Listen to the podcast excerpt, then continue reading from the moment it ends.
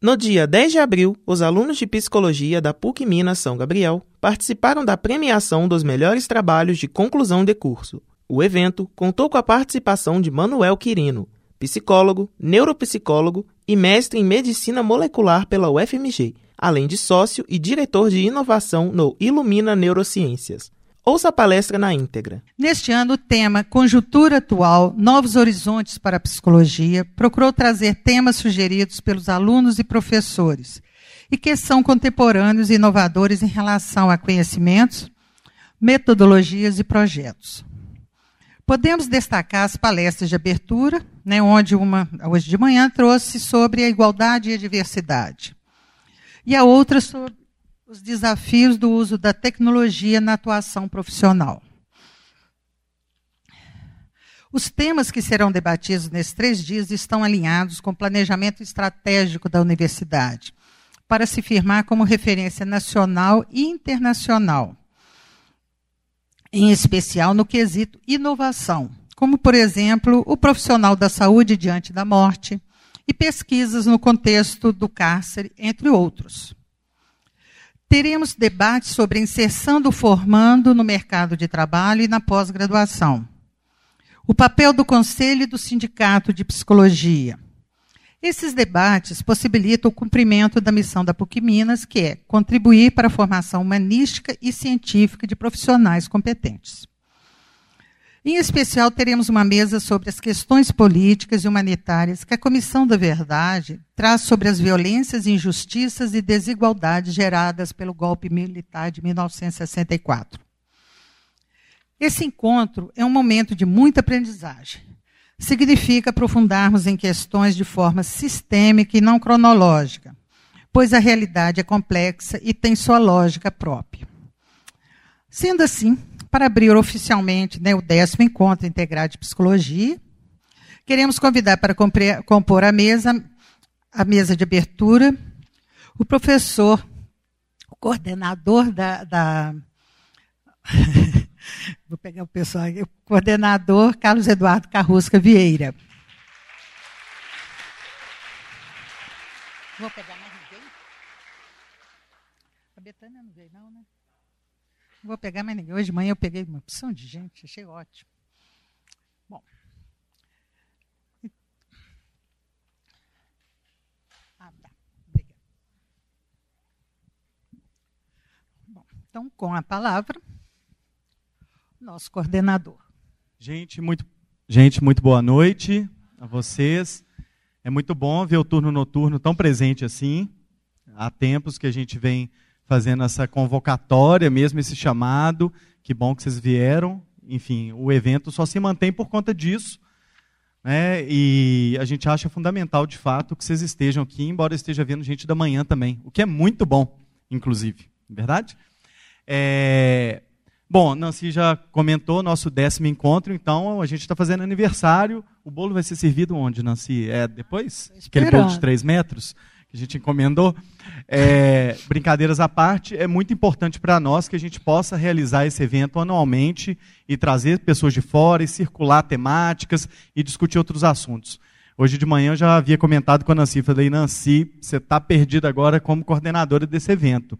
Vai ser difícil a gente sempre manter um nível como o que a gente fez no turno da manhã. E a gente tem sido, enfim, as escolhas têm sido muito acertadas das pessoas que a gente traz como conferencistas, enfim, abordando, extrapolando as temáticas que a gente propõe, o que é sempre muito importante, porque a, de alguma forma ventila mesmo algo na nossa formação e que é fundamental para aquilo que a gente vai exercer na prática profissional.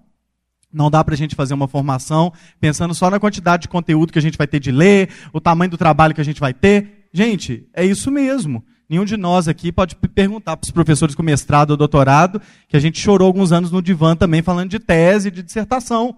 Assim, isso não muda, aliás, muda de uma graduação para outra, mas os problemas são muito semelhantes, por sinal.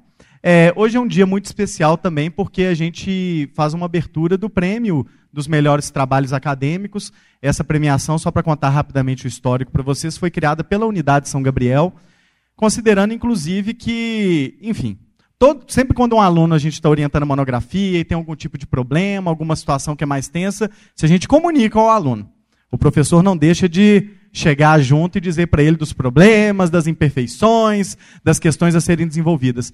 E a unidade foi percebendo também que, de alguma forma, a gente deveria falar dos méritos desse trabalho.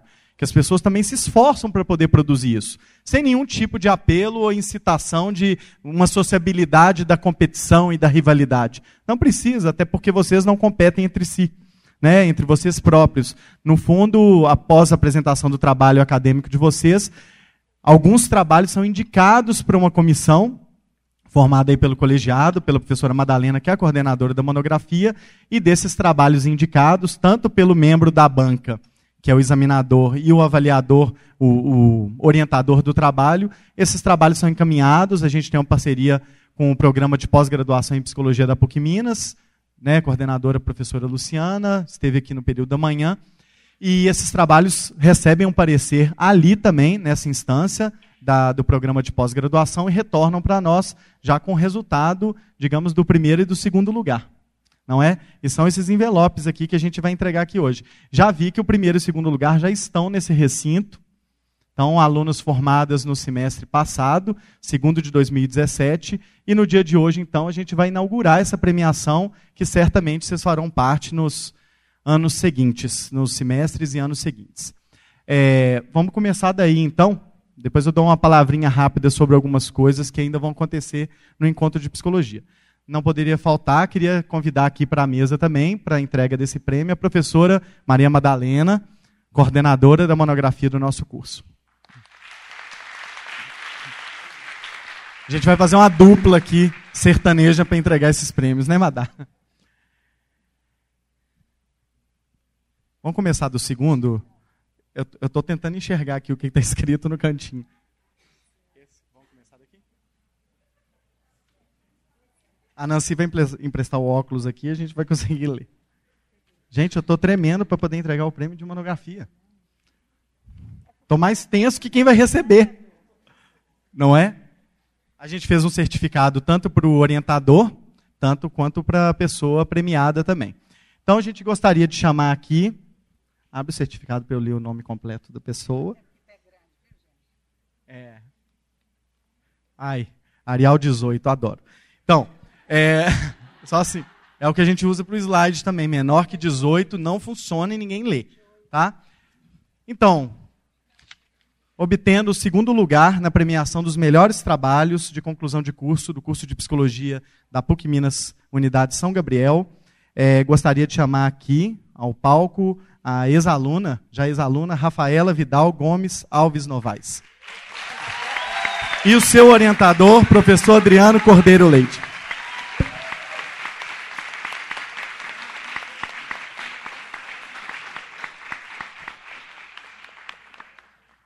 Vocês perceberam aqui? Vocês aprenderam? Viu? Qual o tema? Só pode ser alguma coisa do trabalho, deixa eu ver.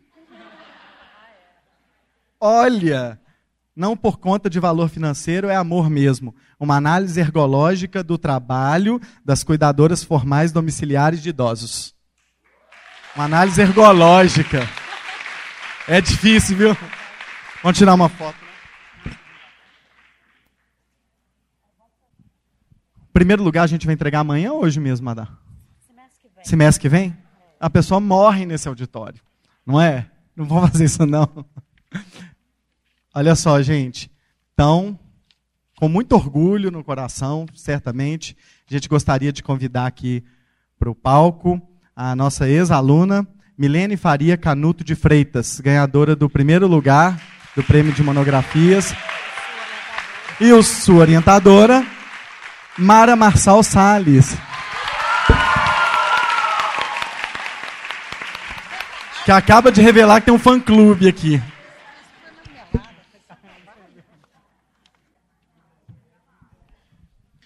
Bom, vamos ver se é de trabalho também? Ah, então. Maria, Marias, narrativas de mulheres sobre relacionamentos abusivos. Parabéns.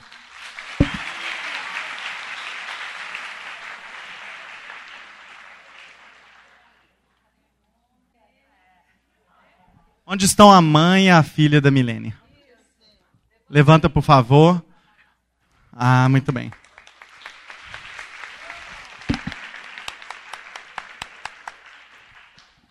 Gente, então, falando rapidamente sobre o encontro, é, a Nancy reforçou, vou reiterar que a gente amanhã terá às sete horas, na Multimeios, um debate, exposição sobre a Comissão da Verdade. Então, assim, vocês têm duas escolhas. Ou ler o relatório inteiro, que tem duas mil páginas, ou participar do evento na Multimeios. Ou fazer as duas coisas. É um momento super importante da gente discutir uma temática que já está pautada aí, com muitas incompreensões, que é o golpe militar, a ditadura militar e todo esse período, enfim, sombrio da, da história do país. É, e a gente vai ter essa oportunidade amanhã de fazer essa discussão. Então, venham, compareçam. De fato, não tem nenhuma atividade concorrente com essa, exatamente para possibilitar que vocês participem nessa atividade. Igualmente, a gente está tendo mini cursos do Laboratório de Avaliação Psicológica. Enfim, a gente teve até de trocar de sala hoje, porque tinham mais de 50 pessoas fazendo o, o mini curso. E haverão ainda mais, haverá ainda mais dois minicursos, um amanhã e um em sequência, sempre das 13 às 16. E na quinta-feira, na parte da manhã, o lançamento do livro do Nesp, organizado pelos professores Robson Sávio, da PUC, professora Adriana Penzin, professor Claudemir, também do Nesp, sobre a crise. Isso, estou vendo. Então, Está falando de forma geral sobre democracia em crise, o Brasil contemporâneo. Vai ser também uma exposição e outra oportunidade que a gente tem de discutir um tema que está pautado desde essa fotografia aqui que a gente escolheu.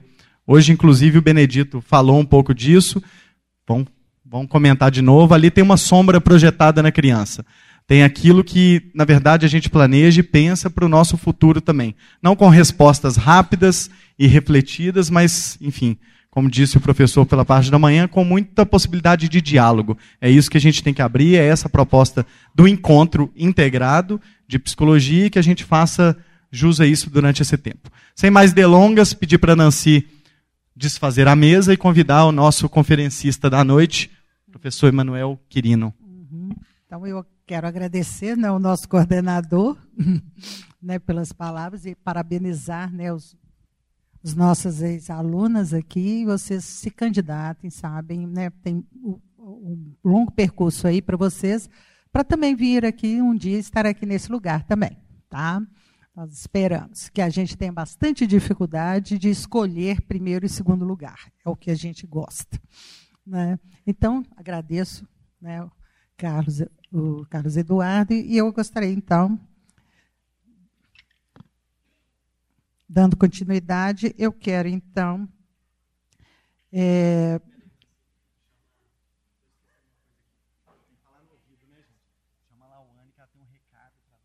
Ai, a Lauane é do, do DA? Lauane, gente, presidenta do DA, palmas também, querida. O DA está fazendo uma atividade que é uma atividade importante, Lauane vai comentar com vocês e também sobre outro aspecto aí que a gente já combinou. Tá tudo ensaiado já. Boa noite, gente. É, meu nome é Lauane, eu sou tal presidenta do DA de Psicologia. O diretório acadêmico, ele é a unidade, é a organização de representação dos alunos do curso de Psicologia. Então, a gente recebeu uma demanda aí no começo do semestre de que alguns alunos, desde que o DA é, não vem tendo mais repasse, desde a gestão de 2015, é, muitos alunos passaram a não conhecer mais o DA porque o DA fica muito tempo fechado e aí ninguém tem acesso. E, e, acabou que muita gente não conhece mais o DA e não tem conhecido as atividades. Bom, a partir do ano passado, a gente assumiu como gestão transitória e a gente está responsável pela regularização do DA e tentar conseguir até o final do ano que o DA volte a ser um DA ativo e que volte a promover atividades que tenham a ver com o interesse dos alunos. E como a gente recebeu essa demanda, gente, eu queria fazer um convite para vocês de que amanhã, no segundo horário, a gente vai ter uma atividade, uma mesa, uma roda de conversa sobre as a história de quem passou por aqui. É uma trajetória do movimento estudantil na PUC Minas. Essa mesa, ela vai ter a Maria de Fátima Lobo Bosque, que é a pessoa a quem o DA recebe o nome por causa dela. Ela é professora atualmente na PUC, lá no Corel. E também a professora Tininha, que também sempre foi uma, uma pessoa que apoiou o movimento estudantil e a primeira coordenadora do curso e que tem uma história muito bacana para contar. Além da gente, né, do DA, falando um pouquinho mais da atuação, do que, que a gente tem feito, do que, que a gente pretende fazer até o final do ano, e também para poder ter um espaço para ouvir os alunos e é, contar para vocês o que, que a gente tem pensado para é, melhorar o nosso vínculo, a nossa articulação, para a gente, de fato, ser uma gestão que representa os alunos do curso. Então é isso. Obrigada, gente. Olá, Ana. Então eu vou completar sua, o seu convite para os alunos, que na quinta-feira, às 19 horas, nós vamos repetir a mesa da manhã que nós tivemos com o Conselho é, Federal de Psicologia e com o Conselho Regional, né, representando o Conselho Regional, que ele é nossos são nossos apoiadores, e a presença também de uma, de uma das representantes do sindicato da psicologia, em que houve um debate sobre esse também, inclusive a gente discutiu qual é o papel do sindicato e do conselho junto ao DA, o que que eles podem colaborar. E aí a questão é, o que que vocês podem também pedir e trazer o, o, o sindicato para discutir com vocês essa participação política, que ela não é só depois, só quando você põe um voto em alguma urna, né, que é uma postura política. Tá? Então, estão todos também convidados a participar, né, complementar essa, esse debate que elas vão fazer. Amanhã é na quinta-feira, às 19 horas. Bom, então eu quero convidar né, o nosso palestrante de hoje, né, que é o Emanuel Quirino.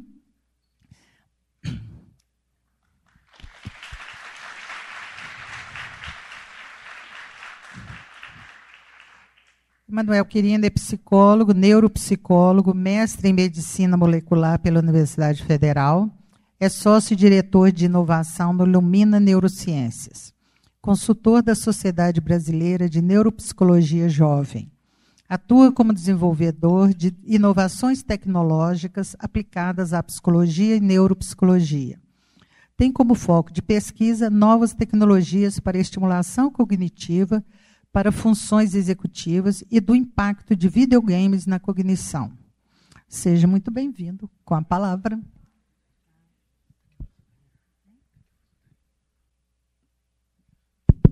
Bom, boa noite. É, primeiramente, agradecer o convite para falar aqui, principalmente a professora Nancy e o professor Carlos Eduardo. Eu gosto muito de falar, eu sou um tagarela, então provavelmente eu vou ter problemas com o tempo, então me dá bronca, tá? Tá? Beleza. Gente, é, desde o começo da graduação eu tenho trabalhado com tecnologia.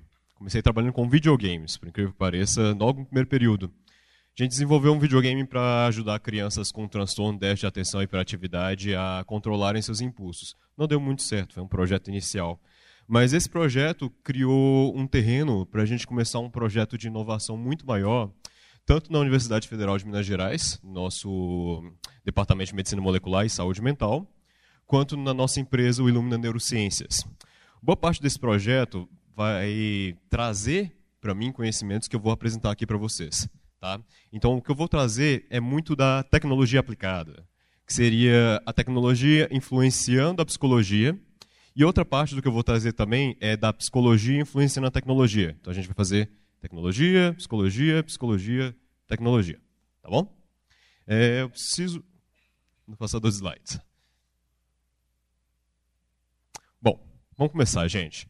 Uh, quando eu falar de tecnologia, eu preciso deixar claro de qual tecnologia que eu estou falando. Porque essa cadeira que vocês estão sentados é tecnologia. Tá? Tecnologia é tudo que nós pegamos do meio ambiente, damos um propósito e uma utilidade para ela. Beleza? Então, para deixar claro aqui, tecnologia que eu estou falando é tecnologia moderna, principalmente tecnologia eletrônica. Tá? E essa tecnologia eletrônica é tão importante para a gente que ela é mais valorizada que coisas básicas humanas como saneamento básico. No Brasil, mais pessoas têm acesso a smartphone e internet do que saneamento básico. Tá? Então existem prioridades aí. A gente precisa muito mais nos comunicar do que ter saneamento básico. Tá? Não que isso seja uma, uma coisa feliz, pelo contrário está tá muito mais relacionado a prioridades governamentais, mas esse não é nosso tópico aqui. Isso é só para mostrar que muito do que a gente for tratar de tecnologia já está disperso aqui para a gente. Quem não tem smartphone, por favor, levantar a mão. Aliás, não precisa levantar a mão porque você vai ficar isolado aqui no grupo, tá? Vou evitar te expor. Mas preste atenção, smartphone, não ter um smartphone é exceção.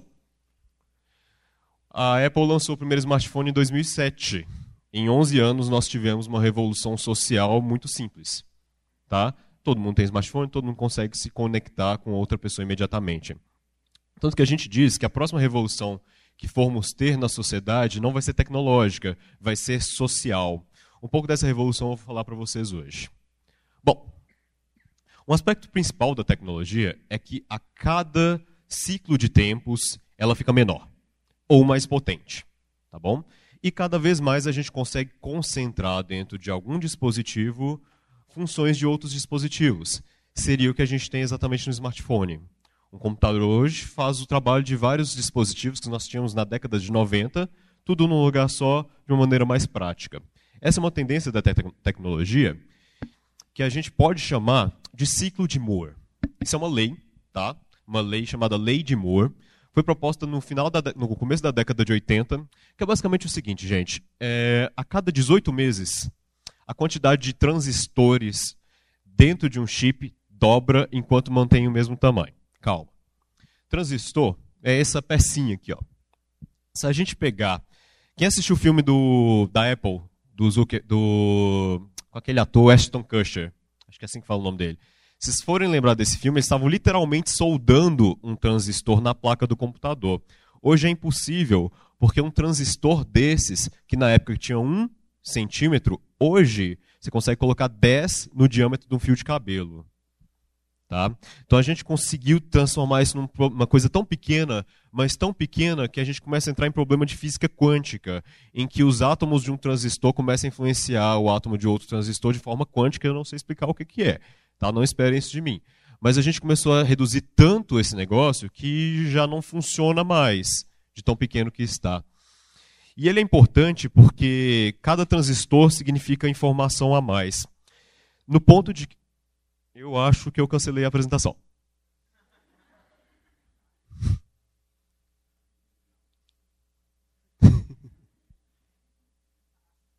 é ter um botão logo abaixo, o botão de passar o slide. É. Não, problema é humano mesmo aqui.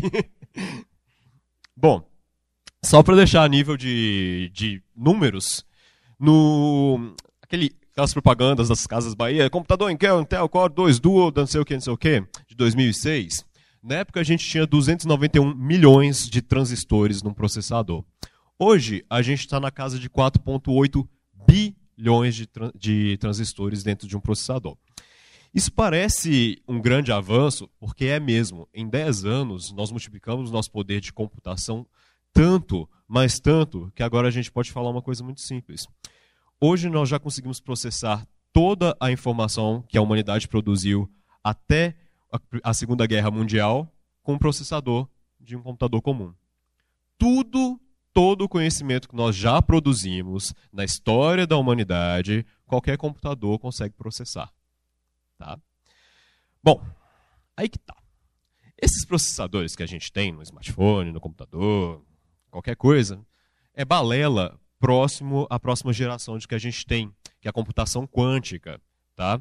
Ao invés de ter aqueles númerozinhos da Matrix, 1, 0, 1, 0, 1, 0, que a gente chama de computação binária, a gente passa a ter 1, 0, menos 1 e menos 0. Não existe. É física quântica. Não faz sentido. Tá? Mas quando a gente começa a trabalhar com esses sistemas de processamento, a gente pode começar a falar que é o seguinte: os próximos processadores quânticos que saírem nos próximos 10 anos vão acabar com toda a segurança que a gente tem na computação. Porque eles vão ser tão mais potentes que qualquer computador que nós temos, que basta eles ficarem fazendo cálculos matemáticos para quebrar a senha de todo mundo, do Facebook de todo mundo, do Google de todo mundo e assim por diante. A computação quântica é importante porque ela abre caminho para o que, para a gente, na psicologia, é o mais importante, que é a computação neural. A computação neural, ela tenta partir do lado oposto da computação natural que a gente tem aqui. É, a computação neural funciona assim. Um computador, ele faz o quê? Ele responde ao que a gente pede para ele fazer. Abra um arquivo, faça desse jeito, mude a cor assim. A computação neural, ela tenta, de forma muito objetiva, simular um cérebro. O computador neural mais famoso que nós temos no mundo hoje é o Watson. Watson ele funciona de uma maneira muito simples. Quando vocês pesquisam no Google o que faz, como fazer batata assada, o Google vai te trazer o quê? várias buscas de como fazer batata assada, correto? A computação neural não faz isso. Ela te ensina a fazer batata assada porque ela já aprendeu a fazer batata assada da melhor maneira possível. A computação neural ela parte do pressuposto em que o computador aprende e entende como um humano, porque ele aprende a partir dos erros. A computação neural ela entende que errar é importante para o processo de aprender. Então, a partir dos erros, ela vai corrigindo. Sabe aqueles robôs inteligentes que vocês veem nos filmes e tudo mais? É computação neural. Eles aprendem como se fosse um humano. O chip é feito para falhar, porque o cérebro humano falha. Um exemplo bom disso é em videogames. Aqui quem joga Dota. Tá bom? Beleza. Vocês provavelmente vão entender esse exemplo muito melhor que a maioria dos outros. Então vou ter que explicar o que é Dota, tá? Dota é um joguinho que você escolhe um personagem e aí você vai pegar esse personagem e vai lutar contra outras pessoas e cada personagem tem habilidades. É importante explicar isso aqui porque Dota ou esses jogos online que nós jogamos são muito, mas muito complexos que um xadrez. Xadrez você tem poucas opções em comparação a isso aqui. Um jogo aqui nunca é igual a um jogo que você já jogou. Tá? Toda partida é diferente. Então tem muitas variáveis. Existe um projeto encabeçado por várias instituições de tecnologias no mundo chamado OpenAI, Inteligência Artificial Aberta. Aberto porque o código é aberto, qualquer um pode acessar. Basicamente o que eles fizeram foi o seguinte: eles ensinaram a inteligência artificial a jogar esse jogo aqui. E essa inteligência artificial não recebeu nenhuma instrução. Basicamente foi colocada ali e ela teve que aprender na partir dos erros e acertos dela. Ou seja, se vira. E ela se virou tão bem que, depois de cerca de sete dias treinando, ela vence todos os jogadores, até os melhores do mundo, nesse jogo aqui. Em resumo, ela faz em sete dias o que um cara aprendeu em cinco anos. Ela é muito melhor nisso. E aí vocês me falam, ah, videogame. Tá, tô nem aí pra videogame. Não, beleza. Videogame é só um ambiente controlado para a gente mostrar a aplicação disso aqui. Um exemplo muito bom é a Receita Federal. Para que que eu vou precisar de ter várias e várias pessoas analisando vários e vários documentos se eu tenho um computador que ele entende, ele não só replica o que é feito, dito para ele fazer, ele entende todos os documentos que ele está lendo. Ou então posso falar, por exemplo, de leis. Já existem muitos, é, desculpa, muitas instituições de advocacia nos Estados Unidos que não pagam estagiários, não pagam advogados para ficarem lendo documentos e, e sumarizar tudo aquilo ali e categorizar. A inteligência artificial já faz aquilo para eles. Ao ponto de que tem gente propondo que eu não preciso de um advogado para interpretar a lei, que o advogado é enviesado. A inteligência artificial, não. Ela simplesmente interpreta a lei.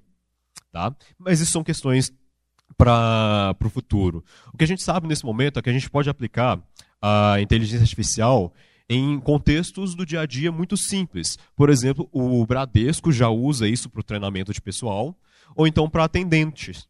Sabe aqueles atendentes de telefone que você liga um robozinho? Inteligência artificial. Não é só um robozinho replicando.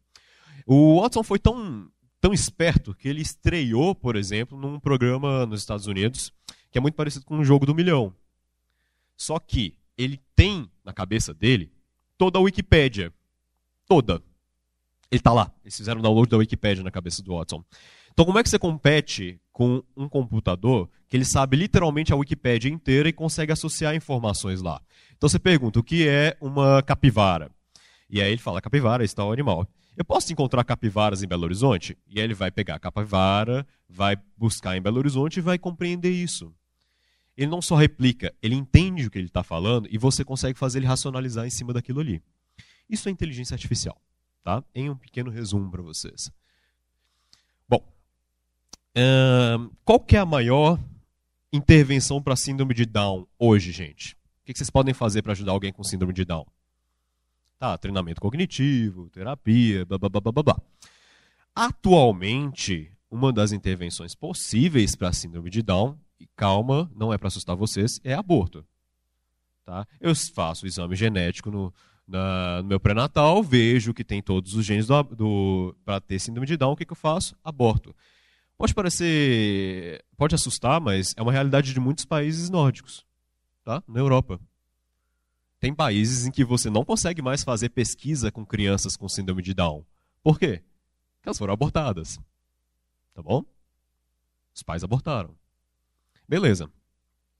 Cruel, não é? Ah, depende, vai da, vai da visão de aborto que vocês têm e tudo mais.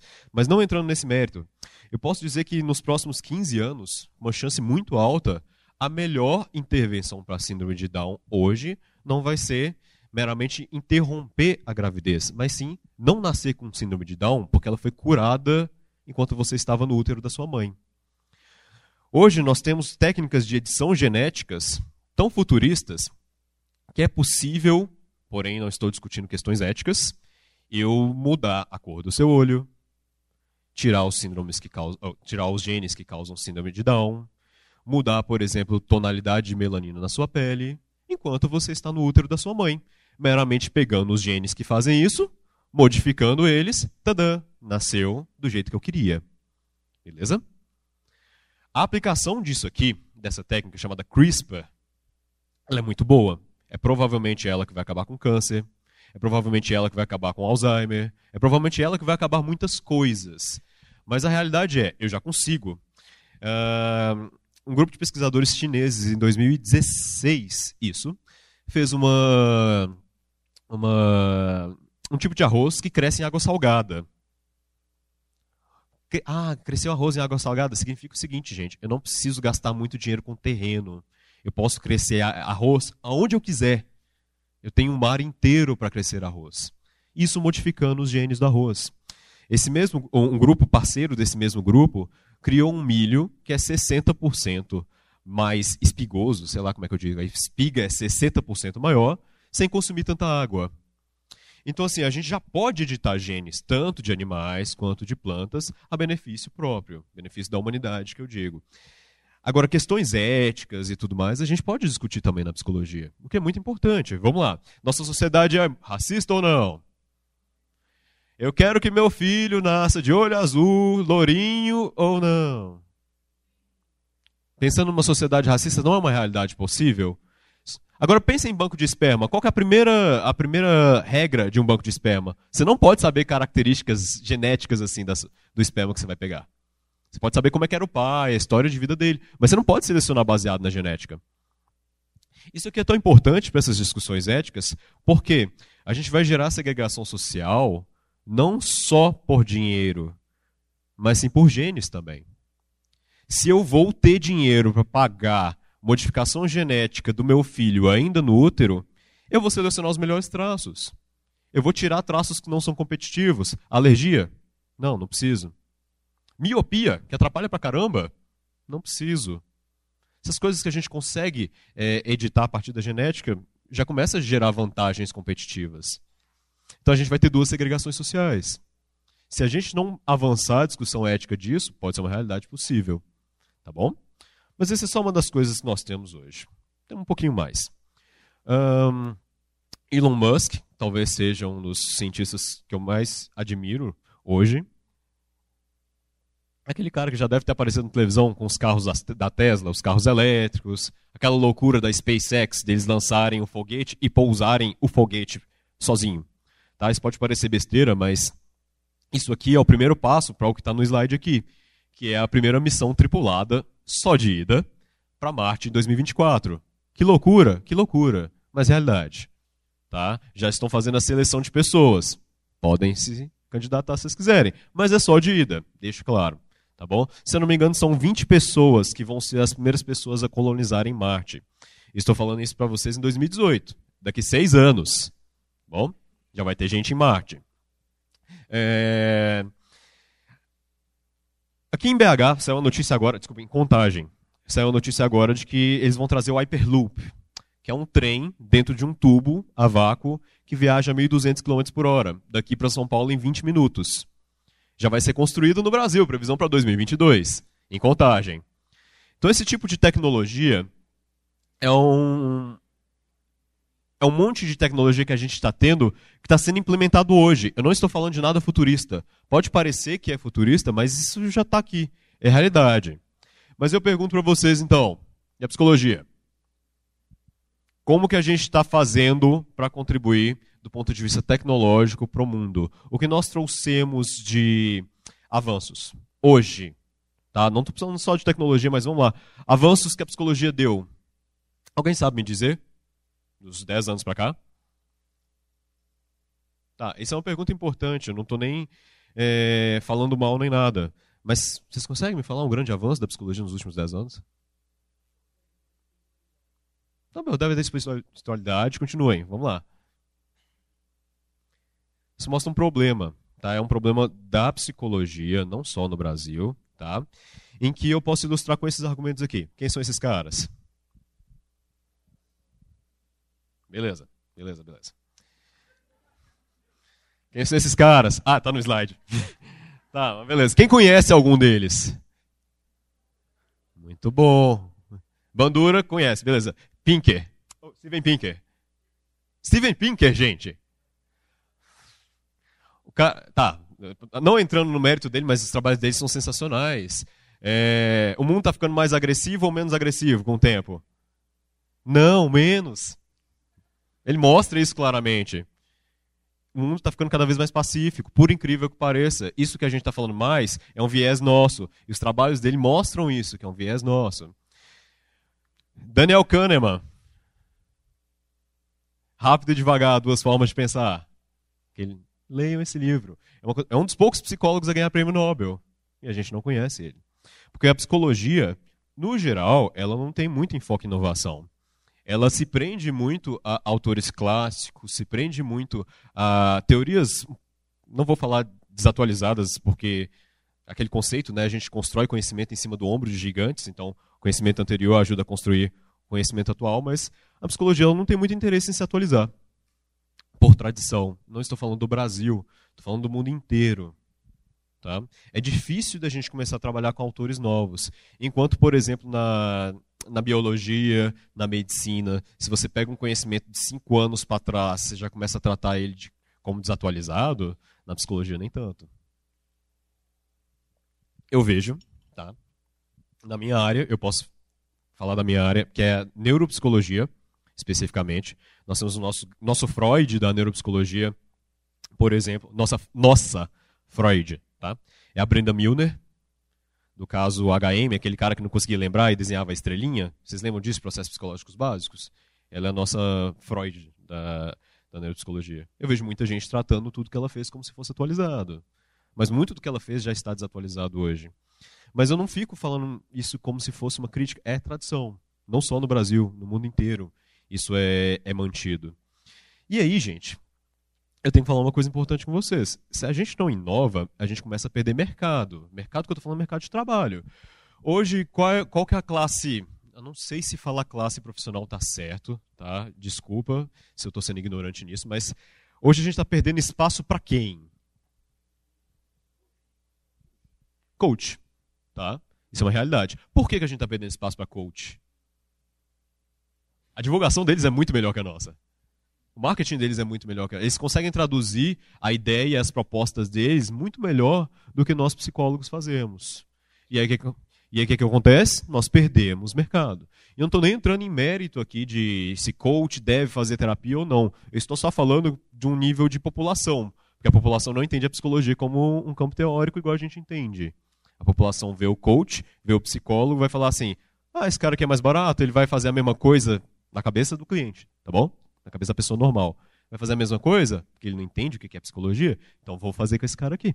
Por isso que a gente está perdendo espaço. Por isso que agora a gente tem que comprar uma briga nova, que são com eles. Alguém levantou a mão? Eu gosto muito desse conceito. Eu gosto muito desse conceito. Eu trabalho muito com psicologia preventiva. Eu acho que a gente tem que falar muito mais de prevenção do que remediação. Eu vou falar um pouco disso daqui a pouco também. Uh, mas vamos lá a gente está perdendo espaço, a gente está deixando de inovar e a gente está sendo muito ruim também em integrar com as novidades que temos com, no nosso dia a dia. Rede social e psicologia ainda está muito incipiente.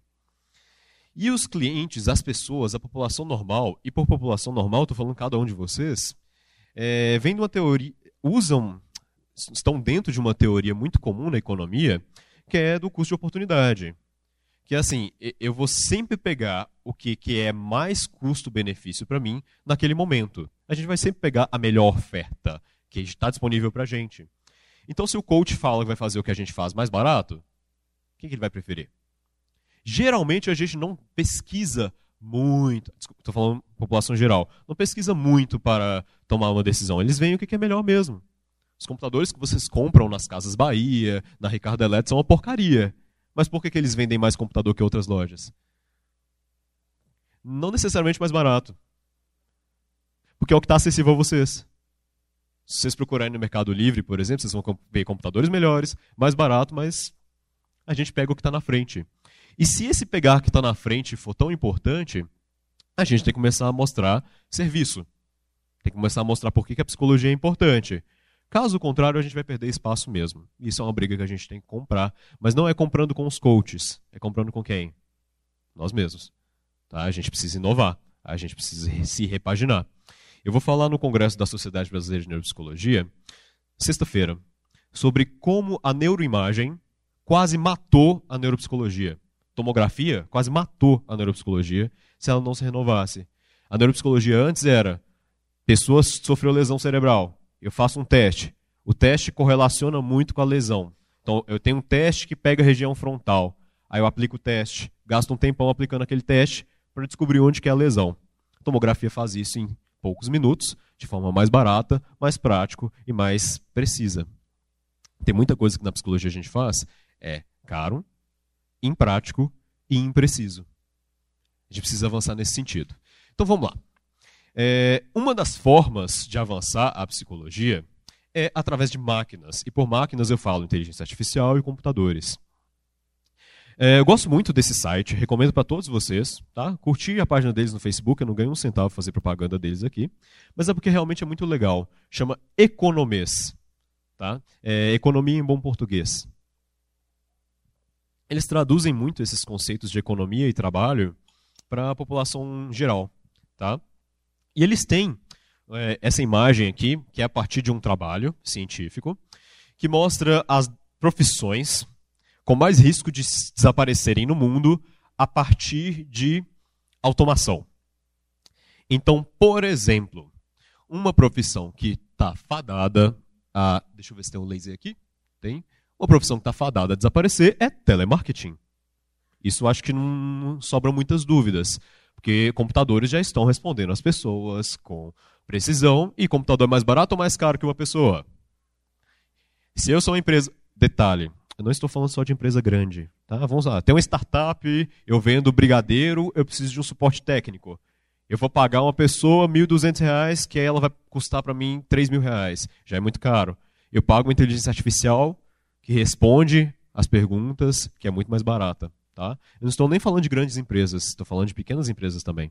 Telemarketing está fadado a acabar nos próximos 10 anos. Tá?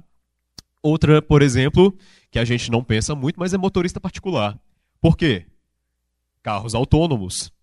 Até 2024, na Europa, não pode vender mais carros a gasolina.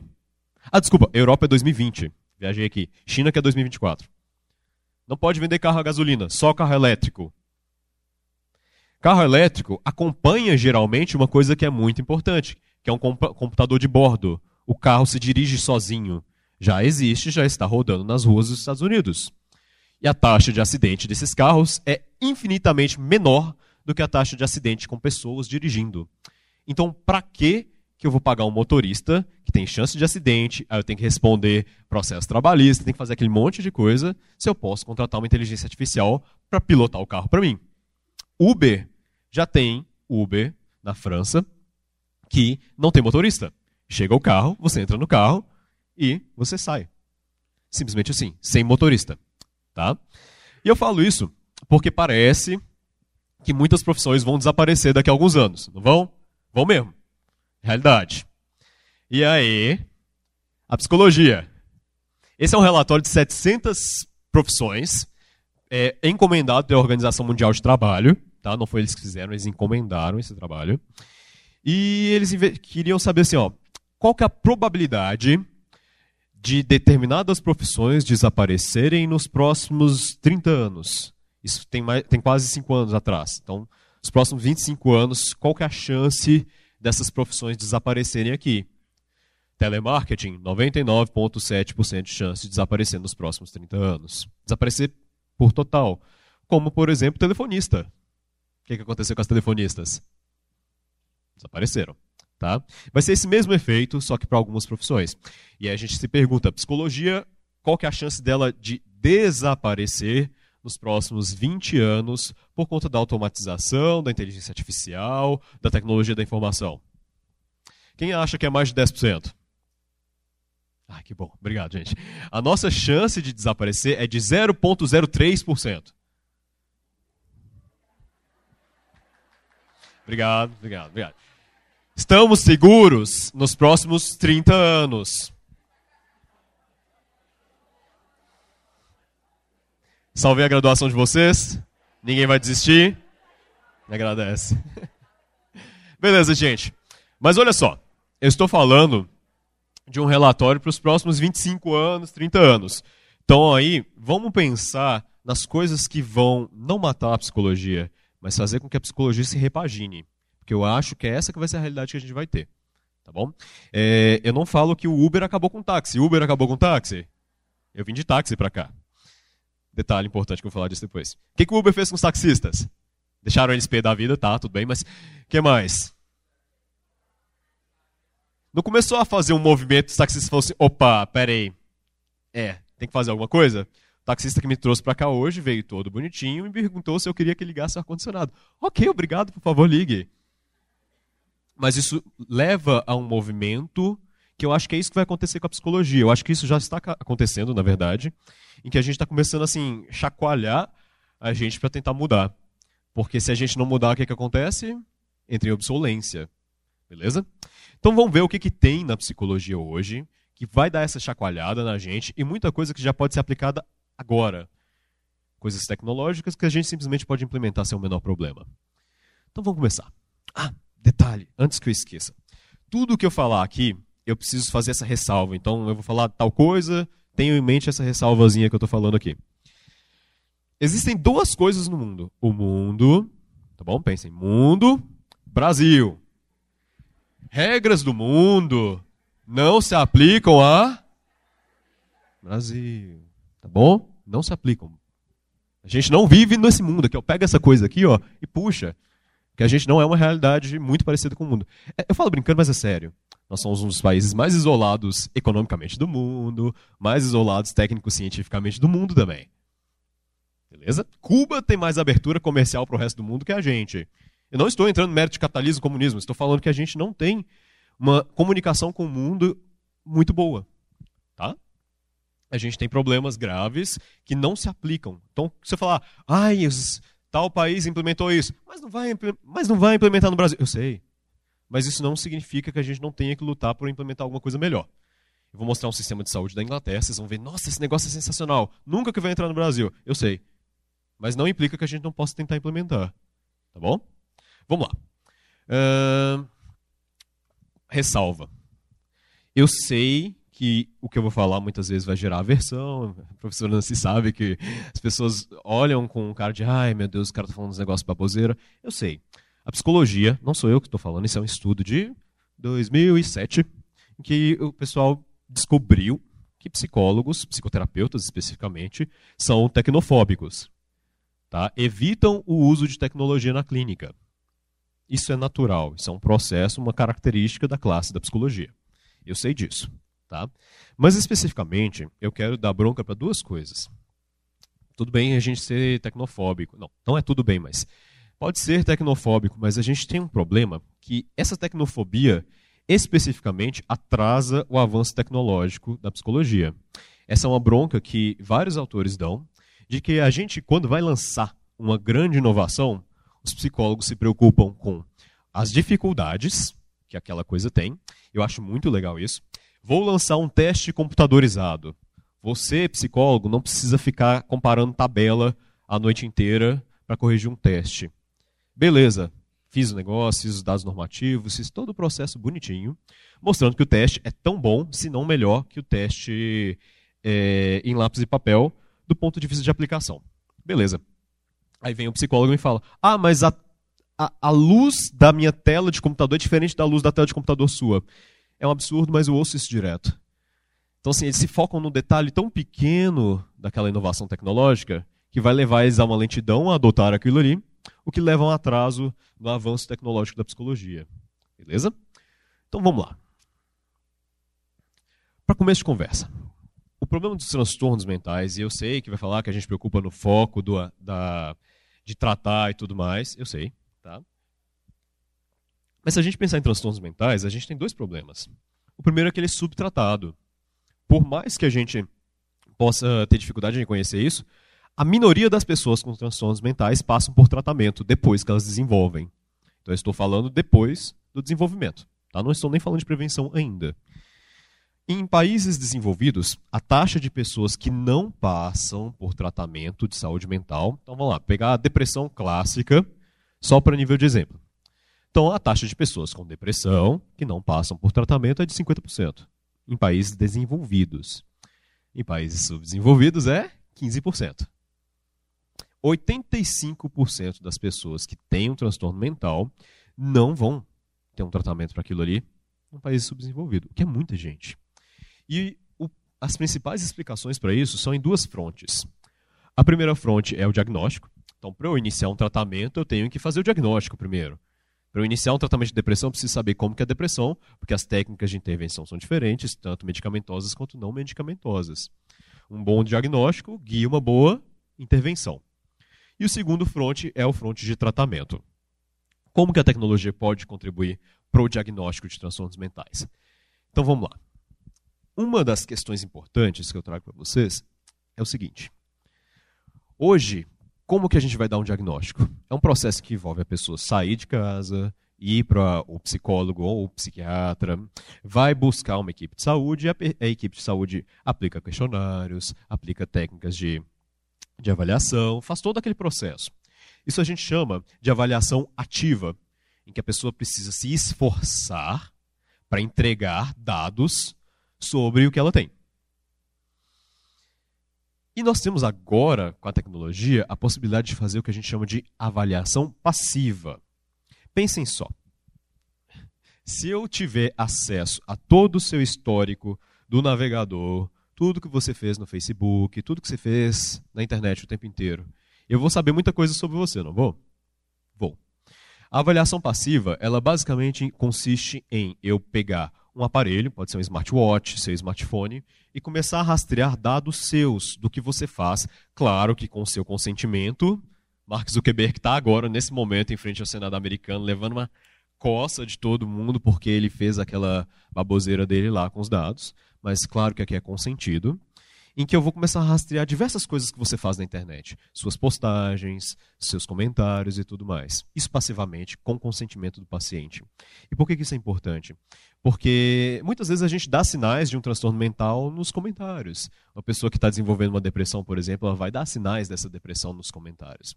Vou mostrar para vocês um exemplo de avaliação passiva. Esse é um estudo é, que pegou uma, uma, a partir da teoria da psicologia das cores em que cores diferentes vão modular humores diferentes. Então, os cineastas já sabem fazer isso. Então, querem criar um tipo de cena triste, colocam tons mais azuis, tons mortos e tudo mais. Eu sei que dá, dá dó ver isso aqui, beleza?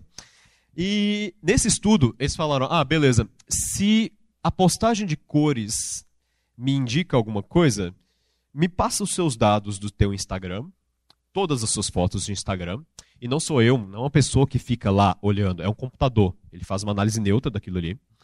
Me passa suas fotos, eu vou ver as suas fotos, vou fazer uma análise dessas fotos. O que, que esses pesquisadores identificaram, gente? Eles fizeram a triagem. Então, isso aqui é triagem. Imagina lá, sistema de saúde. A pessoa entra, passa por uma entrevista inicial com o médico. Aí o médico vai falar: Ó, esse cara tem que ser encaminhado para tal coisa. Beleza? Estou falando de triagem aqui. Então eles pegaram pacientes em triagem e fizeram dois grupos. Um grupo em que fez a triagem normal e um grupo que falou assim: aqui, deixa eu só ter acesso às suas fotos do Instagram, por favor. Vamos ver o que, que a gente consegue tirar disso. Eles identificaram uma coisa muito legal. Uh, essencialmente, se eu pegar essas informações do seu Instagram, quando eu falo eu pegar, é inteligência artificial, porque eu não tenho recurso de processamento para fazer isso. Tá? Suas fotos, quais são os filtros que você usa, qual é a tonalidade da cor das suas fotos, se tem presença de faces humanas ou não, é, se tem muitas paisagens e que tipo de paisagem que é que está na sua foto.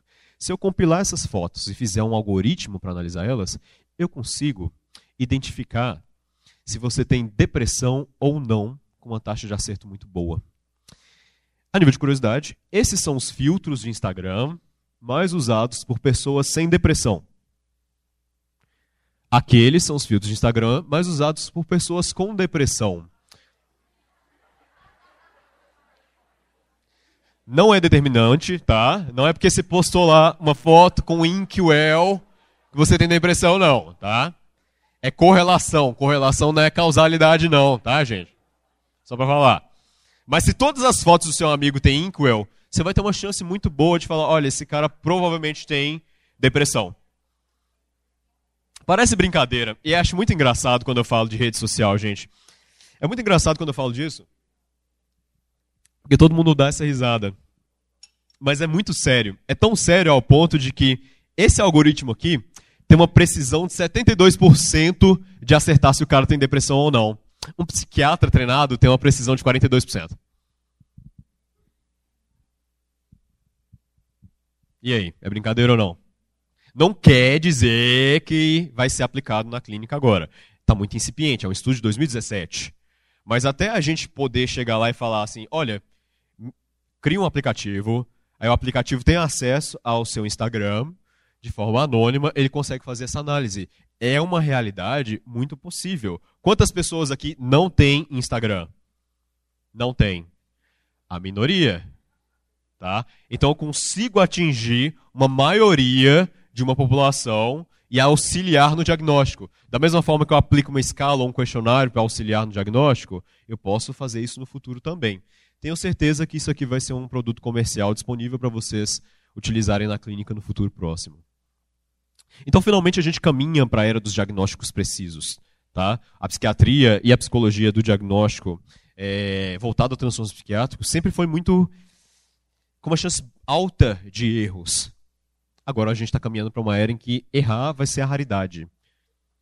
Beleza? Principalmente somando dados de tomografia e esses dados que a gente deixa pela internet à torto e à direito mesmo. Beleza, falei uma das contribuições para a... o diagnóstico. Vamos falar de tratamento agora. Eu gosto do tratamento porque a psicologia ela ainda tem uma versão, uma das coisas que, para mim, aí eu já estou falando Emanuel, de uma forma bem pessoal, eu acho que é estranho telepsicologia. Eu acho esse nome horrível também. Mas telepsicologia, atendimento por Skype, pela internet. Quem concorda e quem não concorda? Quem concorda? Quem não concorda? Oi? Tá. Eu acho que está 50-50, tá? Metade, metade. Mas é uma realidade no mundo, tá bom? O mundo inteiro trata a telepsicologia como uma intervenção possível. E quando eu falo intervenção possível, não é eu tenho depressão grave e eu estou precisando de tratamento. Ah, vamos fazer por Skype. Não. É entender onde se aplica e onde não se aplica. Tá bom? E a gente tem essa versão, mas o mundo inteiro já implementou. O mundo inteiro não. Boa, muitos países implementaram isso de uma forma extremamente eficaz. Um exemplo muito bom é, é o do Healthy Minds, que é um sistema de saúde mental inglês. No Health Mind, funciona assim: eles têm um saque, uma central de atendimento, é, que fica lá 24 horas para a pessoa ligar e fazer um atendimento não comprometido, por assim dizer. É um atendimento de intervenção pontual. Quero me matar, é igual o CVV aqui, tá? Centro de Valorização da Vida. Quero me matar, ligo, passo por uma intervenção e depois da intervenção o que, é que acontece? Aparece lá no posto de saúde, tal horário, tal dia, para a gente continuar o trabalho. Tá? Então, ao invés de deixar a pessoa desamparada, sem ter com quem conversar e passar por uma intervenção imediata, que só é possível fazer pela internet ou por telefone, eu dou a opção, e é isso que a gente está falando, de dar opções, dela passar por isso, se ela quiser. Tá? Isso que é importante da tecnologia, é se você quiser. Você não é obrigado a fazer telepsicologia ou teleatendimentos, mas seria legal se você tivesse essa opção, porque o seu cliente pode fazer isso com você. Tá? Por exemplo, meu cliente ele mora no, sei lá, Montes Claros. aquele fim de mundo, eu sou de lá.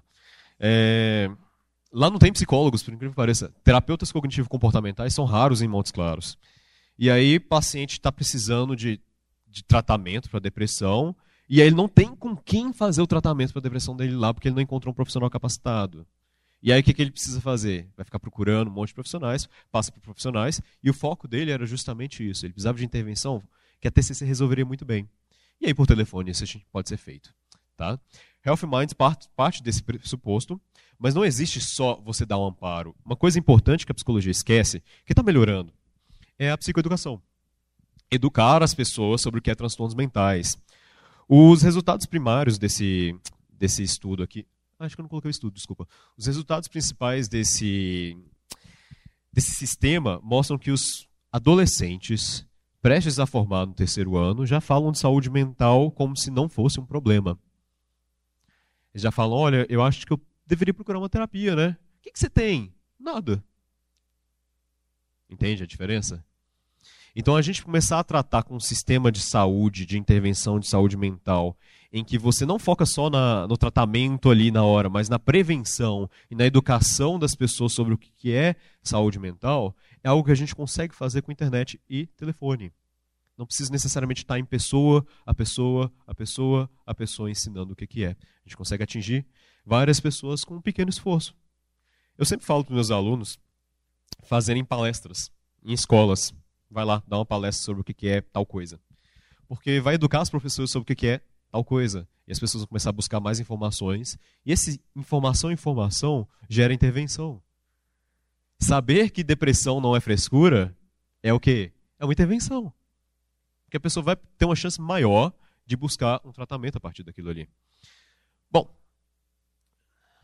não vou entrar no, no mérito da, tele, da telepsicologia agora, por questão de tempo, mas se a gente preocupar, por exemplo, com a eficácia, vamos sair do achismo, vamos para estudos.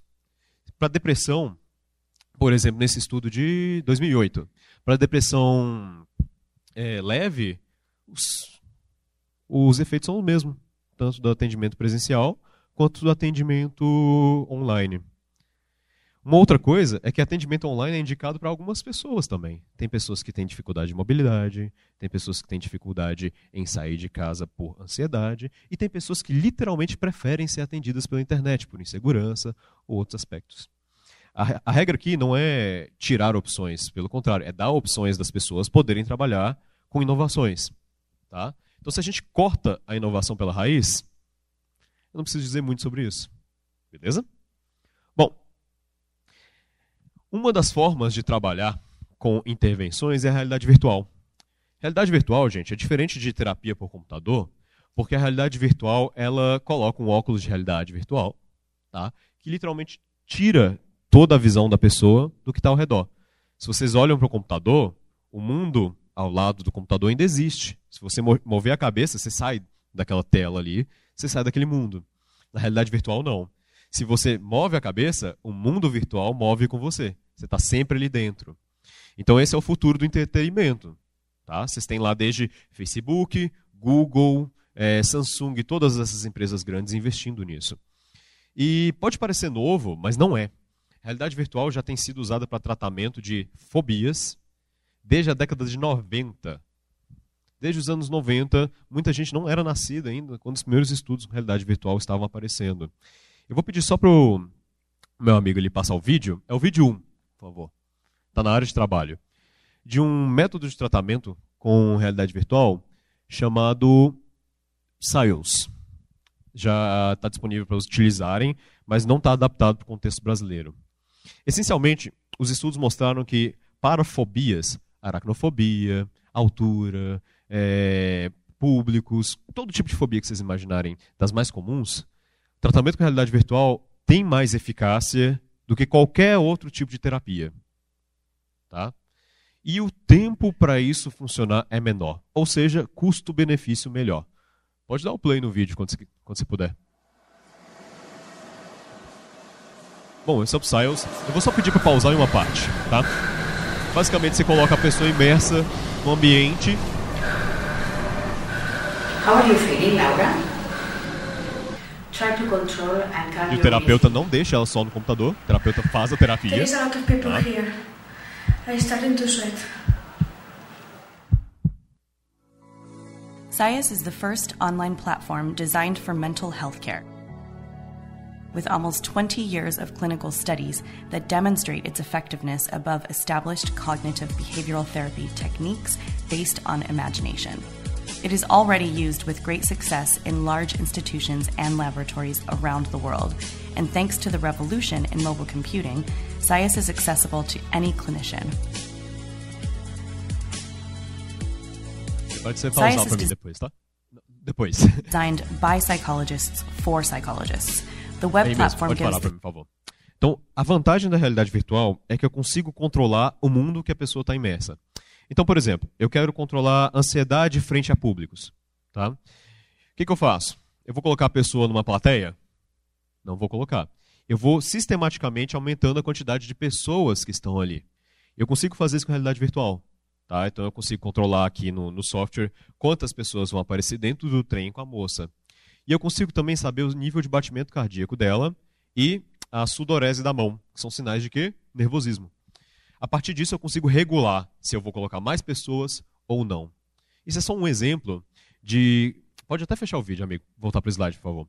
Esse é um exemplo de como eu consigo fazer uma terapia muito diferente do que eu faria na, na vida real, sem ter uma realidade virtual. Isso é uma coisa que é praticamente impossível de eu fazer num contexto físico, que é só possível fazer num contexto de realidade virtual.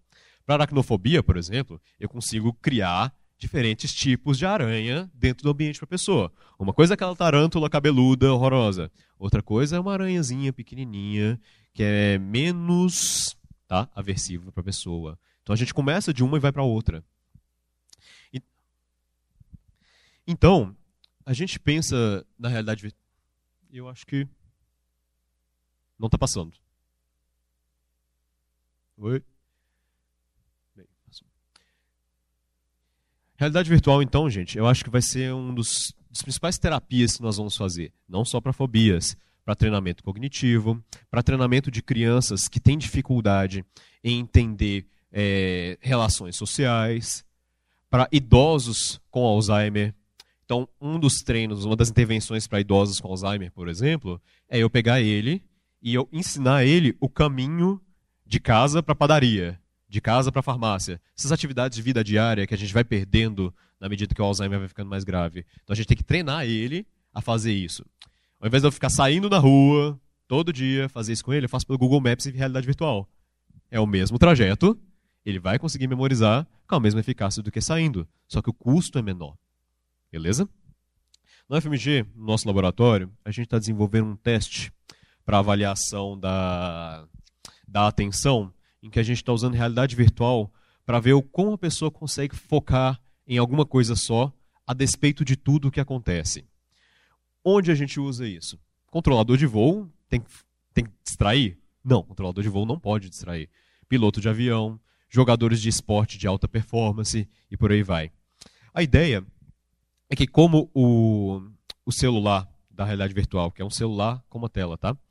É, como o celular fica, ele tem um acelerômetro, ele registra os movimentos, eu vou conseguir calcular a performance da pessoa não a partir das respostas, mas a partir dos movimentos da cabeça dela, que eu consigo ver o quanto ela se distraiu. Os resultados são muito promissores desse projeto nosso, e é coisa que eu não consigo coletar com teste de lápis e papel. Então isso mostra que a realidade virtual ela veio para trazer para a gente opções, e eu falo sempre de opções, que a gente não tinha antes. A possibilidade de capturar informações que não tinha, não tinha como eu fazer antes e submeter a pessoa a estímulos que dificilmente eu conseguiria su- submeter ela. Eu acho que meu tempo está acabando, professora. Tá. Bom, só para. É, tem- tem- eu esqueci do tempo para pergunta. Então vou pular essa parte, gente, só para falar de uma coisa importante. Eu acho que esse é o meu maior medo da tecnologia hoje. Ah, vamos falar só de ficção científica. Black Mirror, quem assistiu? Ótimo. Imaginem que um governo tenha acesso a tudo que você faz na internet, é, tudo que você assiste, tudo que você joga, tudo que você faz. Imagine que um governo tem acesso a isso aí e depois ele vai atribuir pontos a você a partir do que você faz. Quem lembra desse episódio? Das estrelinhas lá, né? Beleza. Por exemplo, é... cadê meu slide? Por exemplo, ele vai atribuir um juízo de valor a determinadas atividades que você tem. Por exemplo, quem gosta de Metallica e ouve Metallica no Spotify, certamente é uma pessoa muito mais legal e muito mais responsável socialmente do que quem ouve Gaviões do Forró. Quem ouve Gaviões do Forró? Perdeu ponto, tá? Perdeu ponto. Mas eu falo isso. Tem, tem, tem lógica no que eu estou falando? Não tem. Não tem. Tem. Não tem. Tem, não tem. Tá. Vocês entenderam. Mas. Pensa o seguinte. Isso não é um juízo de valor moral? Valor moral não, é está, não está para quem está julgando? O governo autoritário, ele preocupa com a moral? Beleza.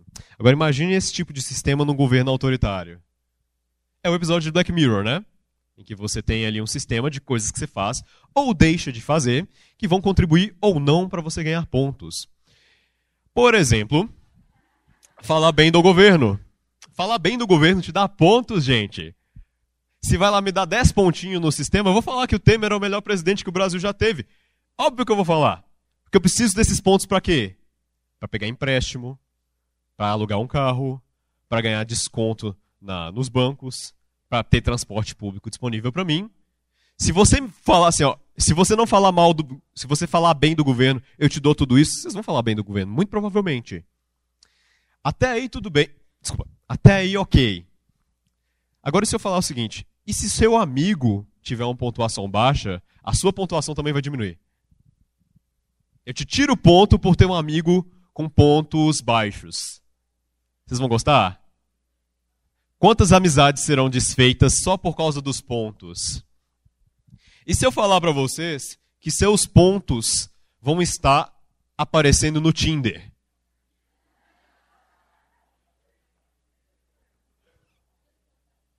Solteira, 20 anos, Belo Horizonte, 900 pontos. Ó, oh, partidão.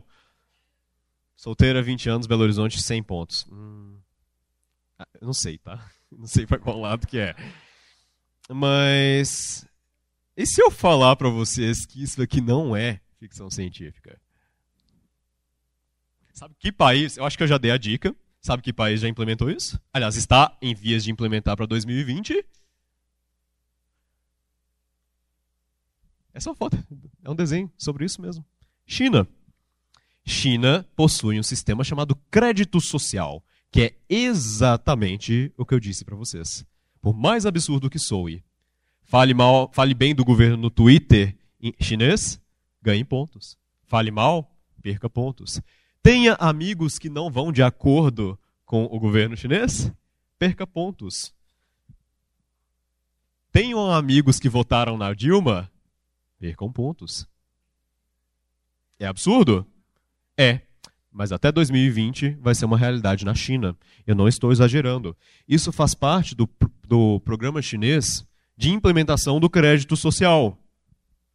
Não é mentira isso aqui. Existe todo um esquema de coisas que você pode fazer se você tiver certos pontos no crédito social chinês. Exemplo de que você não pode fazer se seu crédito social chinês é ba for baixo é ser jornalista. Se você fala mal do governo, você não pode ser jornalista. Ou seja, controle total e absoluto. Isso só pode ser implementado num país autoritário, mas já é implementado em países democráticos de outras formas. Tá? Mas o que eu quero dizer é o seguinte, gente. Na China, o programa Beta já iniciou, já tem muitas pessoas, quase um milhão de pessoas com isso funcionando para elas. E ao ponto de que ter pontos altos já está se tornando status social. Sabe ter iPhone? Ah, não é um status social, eu tenho um iPhone. Na China, status social vai ser ter altos pontos. Então, se eu for me apresentar para vocês na China, eu vou fazer todo o meu currículo colocar lá. São 920 pontos no crédito social chinês. Mas vocês não vão rir, você fala, pô, esse cara é bom. Porque é uma movimentação social que está sendo criada. Afinal de contas, gente, controle social será gamificado, vai ser transformado num jogo. Você ganha tantos pontos para fazer coisas ou não. E os chineses já adoram isso.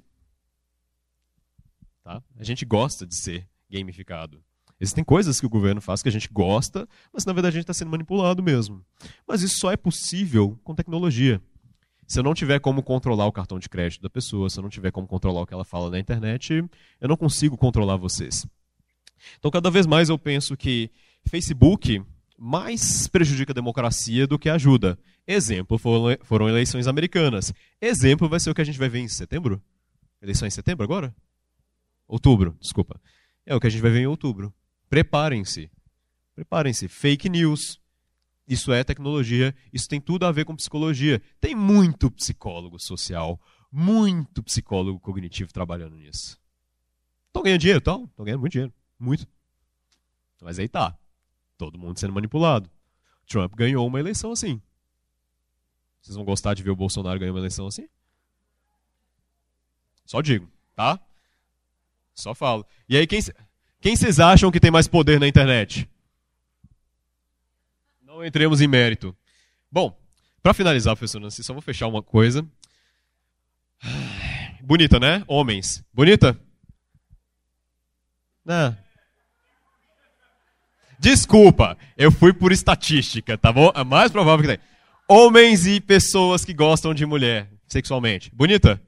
É, é um robô.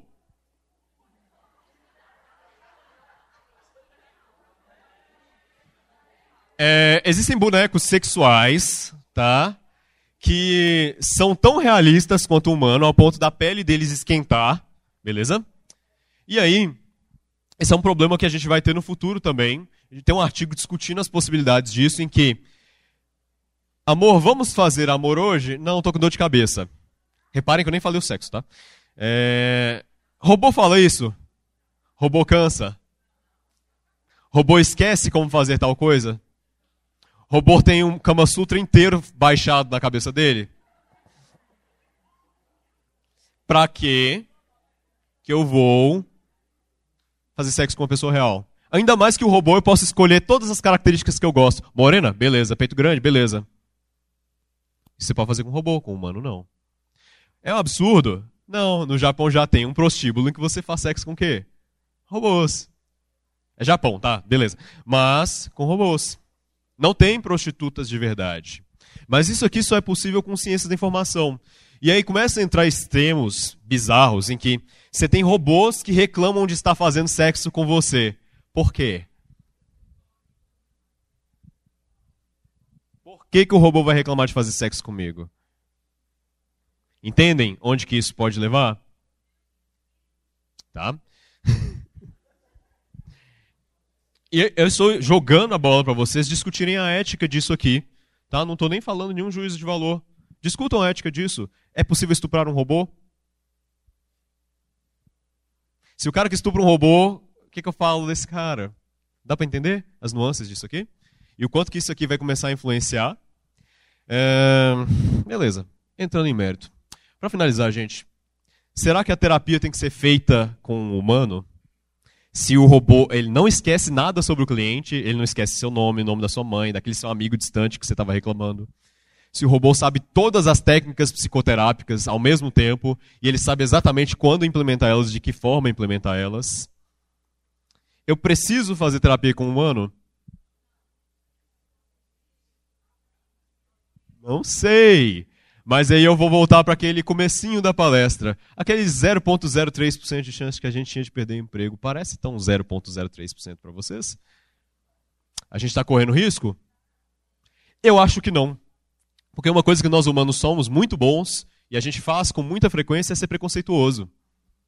Eu preferiria ter uma terapia com um humano, porque com um robô ele nunca sabe o que é ser um humano, porque ele não viveu 20 anos para saber o que é isso. Tá bom? Beleza. Joguei a bola. Pensem, podem fazer perguntas à vontade, tá? Obrigado, gente.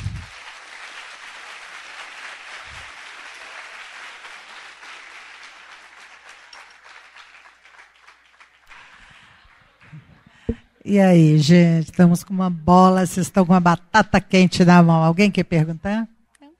Olha, gente, nós temos pouco tempo, mas perguntas?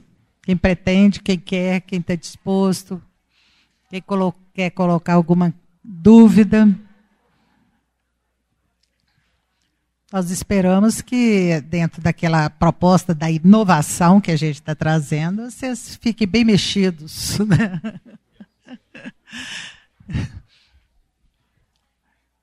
Então, beleza, sem perguntas. Muito obrigado, gente. Qualquer ah, coisa tá tudo aqui. Ah, qualquer coisa tá tudo aqui. Pode me adicionar. Essa foi uma produção do Lab SG para a Rádio Online PUC Minas. Ouça mais em fca.pucminas.br/rádio.